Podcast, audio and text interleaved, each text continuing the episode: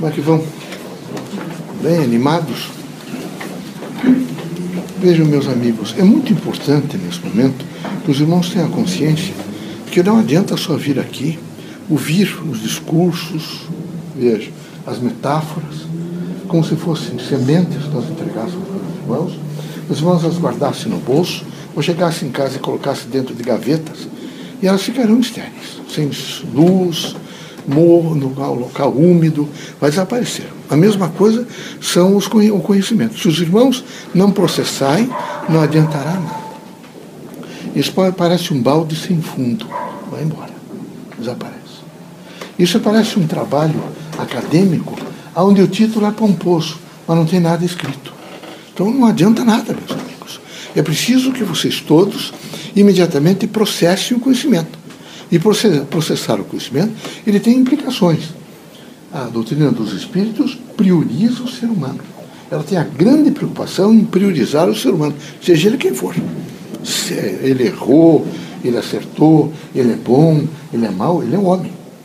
E em torno deste homem, nós vamos sempre priorizar o que for possível fazer para ele melhorar, o que for possível fazer para que ele realmente, nesse momento, compreenda a situação dele, é preciso que os espíritos façam. O importante é que os espíritas não sejam criaturas que aumentem a dor social. Não pode aumentar a dor social. Nem no que, no que se refere a vocês mesmos. Ficar sempre se queixando, sempre se achando que não estão bem, sempre buscando. Vocês têm que ter um pouco de uma autossuficiência no sentido mental. Vocês têm que saber lidar com o pensamento.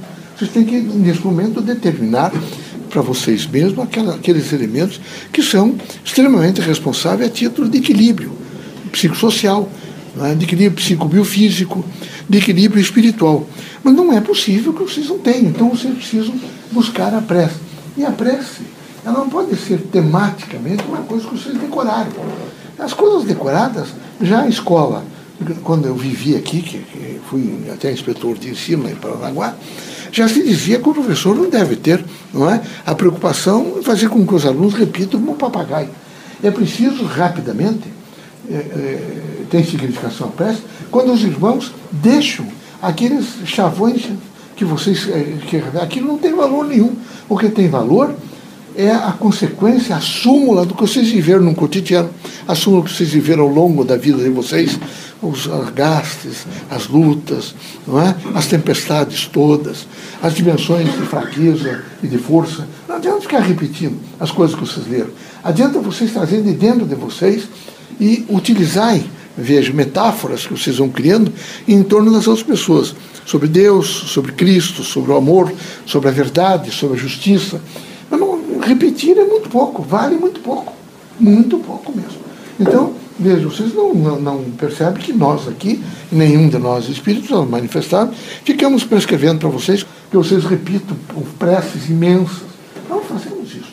Por que, que não fazemos? Porque pneumonia não adianta.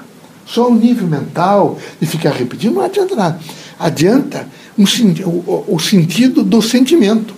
Vocês internamente sabem que vocês estão precisando, naquele momento, de uma reforma interior. Vocês estão precisando de uma reforma de comportamento. Vocês estão precisando de uma reforma é, para melhorar, evidentemente, o corpo. Vocês estão eh, eh estão nesse momento se preocupando um pouco com dores, com exposições. Então, é preciso fazer a prece. A prece, ela tem que ser, por excelência, a súmula da vida de vocês. Ela tem que representar efetivamente aquilo tudo que vocês já viveram, as situações todas, as alegrias, os sofrimentos, as misérias, não é? as, as promoções, enfim, todas as coisas que trouxeram vocês algum significado de vida aquilo ficou registrado em vocês e a partir de então ele começa a permitir que vocês utilizem esses recursos para momentos sequentes, que a gente chama, são os momentos onde vocês precisam. Vocês caminham é, na Terra e aqui caminhar na Terra é preciso muita coragem e cautela, muito, porque ela não é toda pavimentada, ela não de maneira nenhuma, às vezes é preciso abrir como fosse é, piquete, é, verdadeiros carreadores, como os caboclos fazem na, na mata, para vocês poderem caminhar. Tem espinhos, tem felpas, tem uma série de coisas. Então é preciso, corajosamente, estar disposto a fazer isso. Não é preciso que não é possível que vocês sejam criaturas que estão sempre querendo que as coisas estejam prontas. Aliás, a classe média alta, ela é, entendeu que os filhos delas não. A sentença de morte para os filhos é essa. Meus filhos não passarão por o que eu passei. E está dada a sentença de morte. Eles destroem os filhos. Porque os ricos mesmo, dificilmente fazem isso. Eles sabem que eles têm que colocar filho a pegar ônibus, a conhecer o povo, a entender, às vezes agride até o filho, não devia agredir, mas a classe média, que quer copiar essa classe alta, que é horrível, que tem que comprar um carro por ano, que tem que fazer isso, que tem que dar automóvel para filho ir para essas universidades. Eu estou imaginando essas universidades, se continuar assim, dentro de pouco tempo, onde é que vão colocar os estacionamentos serão maiores que sala de aula, porque todo mundo tem que ter carro. Isso é um despropósito, uma coisa dessa. Então vocês procurem entender que vocês devem ser justos e devem ter um espírito que faz rastreamento. Vocês têm que rastrear, vocês têm que verificar, será que eu fazendo isso, eu não estou nesse momento de construir. Veja, automóvel é para prejudicar mais a, o meio ambiente. Essas, esses eh, lixos que vocês vão separar é para prejudicar mais o meio ambiente. Esse processo, evidentemente, de vocês gastarem um excesso de água é para eh, eh, exaurir, nesse momento, esse líquido precioso que a natureza tem. Deixar luzes acesas, ah, mas eu que pago. Não, quem paga é a humanidade e a Terra. Tem que tomar um cuidado com isso tudo. Vocês têm que estar sempre preparados para sentir que vocês são usuários. Então, está sendo emprestado para vocês. Só emprestado, vocês não são donos, nem proprietários. Vocês estão usando foi dada a oportunidade de vocês utilizarem. Então é preciso coragem, paciência, mas preciso cautela e um espírito absolutamente ativo para não, não tergiversar, não fazer o excesso. Eu gosto muito das coisas de, que faz aqui de, de separar a, roupa que vem para verificar e reutilizar, porque isso é muito importante. É? O, povo brasileiro é, é, gosta muito de viver cheio de roupa e composto com coisas mais finas, e vão jogando fora as coisas. É preciso que essas classes mais pobres e os outros tenham a oportunidade, até mesmo, nem que seja muito barato, o estudante explicou que às vezes uma calça custa às vezes 50, um real, 50 centavos, eu não sei quanto, mas que é ele que pagou e que ele tem um, uma satisfação de dizer que ele, ele tirou o dinheiro dele e pagou. Eu acho isso muito importante e educativo mas e também educativo no sentido de não, não jogar fora, não ir para monturo, não ir para lixo, coisas que podem ser úteis para outras pessoas. Então, veja, a vida da Terra é uma vida de escolaridade, de aprendizado, de transformação. Mas é uma coisa que vocês precisam saber. Vocês todos procuram felicidade, todos. Não há nenhum de vocês que pode dizer, não, eu não quero felicidade. Só que vocês só alcançam a felicidade primeiro com uma coisa vocês levantarem de manhã, vocês moram sozinhos. Levantaram de manhã, fizeram comida. Quando desceram, encontraram o porteiro. Bom dia. Quando entraram, a primeira pessoa que foi na, que encontraram na, na calçada, olhar para a pessoa, é meu irmão. E encontraram um estrangeiro ali na frente, hoje as cidades todas são cosmopolitas, não é? Todas as pessoas têm que ser valorizadas, porque todos são filhos de Deus, todos têm um Deus imanente, e é preciso, em primeiro lugar, respeitar todas as pessoas, os pobres, os ricos, os esfomeados, todos, em primeiro lugar. É preciso olhar para essas pessoas e sentir que elas compartilham da vossa vida. Compartilham da minha vida. Eu tenho que olhar para elas. Então são as pessoas estranhas. Segundo, vocês têm que verificar aquelas pessoas que vocês encontram de vez em quando, nos pontos de ônibus, no cruzamento das ruas, é? na entrada do, do trabalho de vocês, tente cumprimentar bom dia, boa tarde. São as pessoas que já têm algumas relações com vocês, só de olhar. Vocês sabem disso. É preciso respeitá-las, é preciso convivê-las. É o exercício para a felicidade. Depois vocês têm aquelas pessoas que às vezes falam com vocês. Elas sentaram no mesmo banco, conversar. É preciso ouvi-las e permanentemente demonstrar a elas profundo respeito, dignificação da pessoa e com a experiência que vocês têm, uma alegria de estar ouvindo a pessoa e dizendo à pessoa alguma coisa. Aí vem aquelas pessoas que vocês dizem conhecidas. São as conhecidas. E de enquanto vocês as encontram, vocês vão perguntar da família, tá, com elas vão, é, não de maneira nenhuma é, usa, utilizar recursos, você envelheceu, não, é levantar a pessoa. É naquele momento dizer para a pessoa que bom encontrá-la, faz muito tempo que eu não a vejo, que bom que você está melhor, você é uma pessoa que é útil para a sua família. Seja feliz quando se despide. Depois vem os amigos. E os amigos são aqueles, vejo, que são das últimas horas. Quando as coisas todas estiverem escuras, quem sabe eles vão à casa de vocês. Quando as coisas estiverem difíceis, são aquelas pessoas que estarão junto com vocês. Esse amigo é aquela criatura que não se pode dispensar nunca. Ele compõe a felicidade de todos os homens. E vocês precisam pensar o seguinte: durante um período de 20 anos, eu tive com essa pessoa, respeitosamente, eu convivi. Nesse período eu contei essa pessoa e essa pessoa contou-me coisas que não contou a ninguém. Eu tive uma decepção com essa pessoa. Ela envolveu-se com um grupo eh, político, fez isso, disse que é corrupta. Então, me afastei. Mas no período em que eu estive junto com ela, todas as coisas que ela me contou e todas as coisas que eu contei a ela são invioláveis, meus amigos. Invioláveis. Não se pode reproduzir nunca. Porque isso é um desrespeito à humanidade. De maneira nenhuma. Tem que ficar silente e lembrar de que naquele momento vocês não precisariam se cobrir, muito menos a pessoa. Ela, ela por confiança, por não se cobrir e ter, evidentemente, confiança em vocês, contou alguma coisa. Então, isso não pode. Isso é como a justiça, que não vai dizer para a mãe que seu filho só escondeu seu filho. Não. Nunca um juiz de direito, nem um promotor de justiça vai perguntar isso.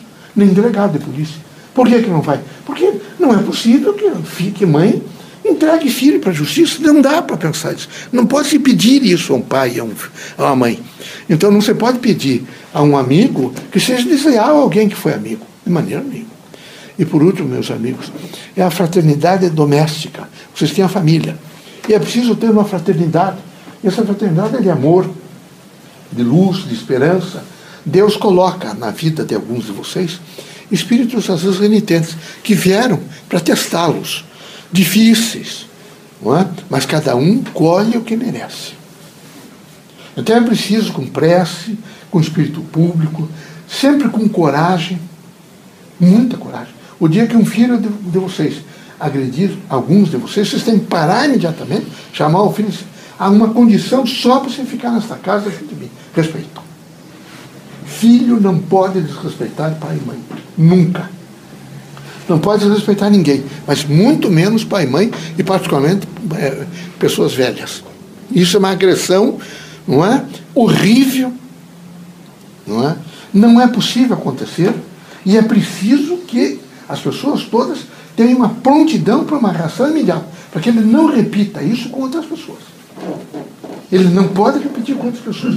Ah, mãe é errada, o pai. Errado nós somos seus pais. A situação é essa e você deve nos respeitar, porque nós os o, o, o respeitamos. Então, por favor, entendo isso. Evangelista novo, espiritista, é aquele que sabe viver esses espaços críticos da vida. Além disso, dizer a vocês uma coisa muito importante. Muito importante. A felicidade só baterá a porta de vocês e adentrará a consciência de vocês quando vocês cumprirem esses pré-requisitos. Sem esses pré-requisitos, vocês são flutuantes sempre flutuando, nunca serão felizes. Terão dificuldades de renúncia. Aliás, meus amigos, aqui onde vocês estão, foi feito para vocês aprenderem renúncia. E foi feito para vocês aprenderem que ah, é preciso, às vezes, perder para ganhar. Não esqueço que, às vezes, é preferível perder um anel do que o braço. Às vezes você se queixo. E, e lembro, e deixo de lembrar de que é muito melhor perder o anel do que o braço. Quando as coisas são muito difíceis, essa, essa inteligibilidade do mundo coloca à frente de vocês uma dificuldade. Para que vocês imediatamente avaliem o conteúdo geral, os contextos diversificados e variados que vocês estão vivendo. Família, filho, amigos, aqueles estágios todos que eu vi. Como é que eu estou sendo? Para vocês verem se vocês não estão sendo injustos, insinceros, se vocês não estão agredindo, se vocês não são pessoas mentirosas, se vocês não são camalhões, não são pessoas que demonstram uma coisa e são outra, não esqueçam de que ninguém consegue ser diferente do que é. Não há possibilidade.